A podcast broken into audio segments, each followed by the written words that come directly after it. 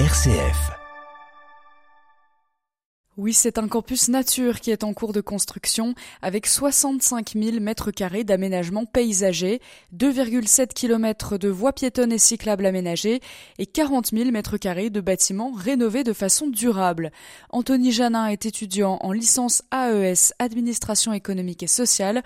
En trois ans, il a vu le campus se transformer. Ils sont en train de créer une nouvelle BU, une nouvelle bibliothèque euh, universitaire ils ont fait un espèce d'emplacement euh, en face de la BU de droit, un emplacement où on peut se poser, avoir beaucoup de végétation. Bah ouais, c'est c'est une super bonne idée. Côté jardin, les plantations et les créations d'ambiances variées transforment peu à peu les espaces extérieurs du campus.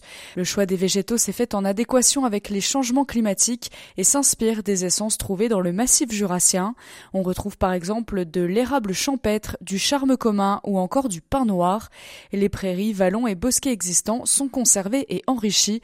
Macha Voronoff, la présidente de l'université de Franche-Comté. On voit bien que nous sommes euh, dans un environnement, dans une temporalité, dans une transformation qui néanmoins impose euh, d'essayer d'infléchir euh, la manière dont on vit. Et quelque part, euh, ce que nous faisons, nous le faisons aussi pour cette génération-là et pour euh, la vie que vous pourrez avoir euh, sur cette planète après. Pour renforcer l'intégration du campus dans la ville de Besançon, plusieurs aménagements sont prévus sur les grands axes de connexion, avec un accès facilité pour les modes de déplacement doux.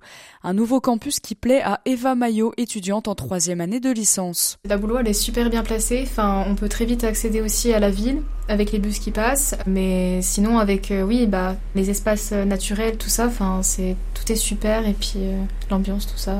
non, c'est la Boulois est très très bien. Et le chantier se poursuit sur le campus de la Boulois à Besançon. La fin des travaux est estimée pour 2025.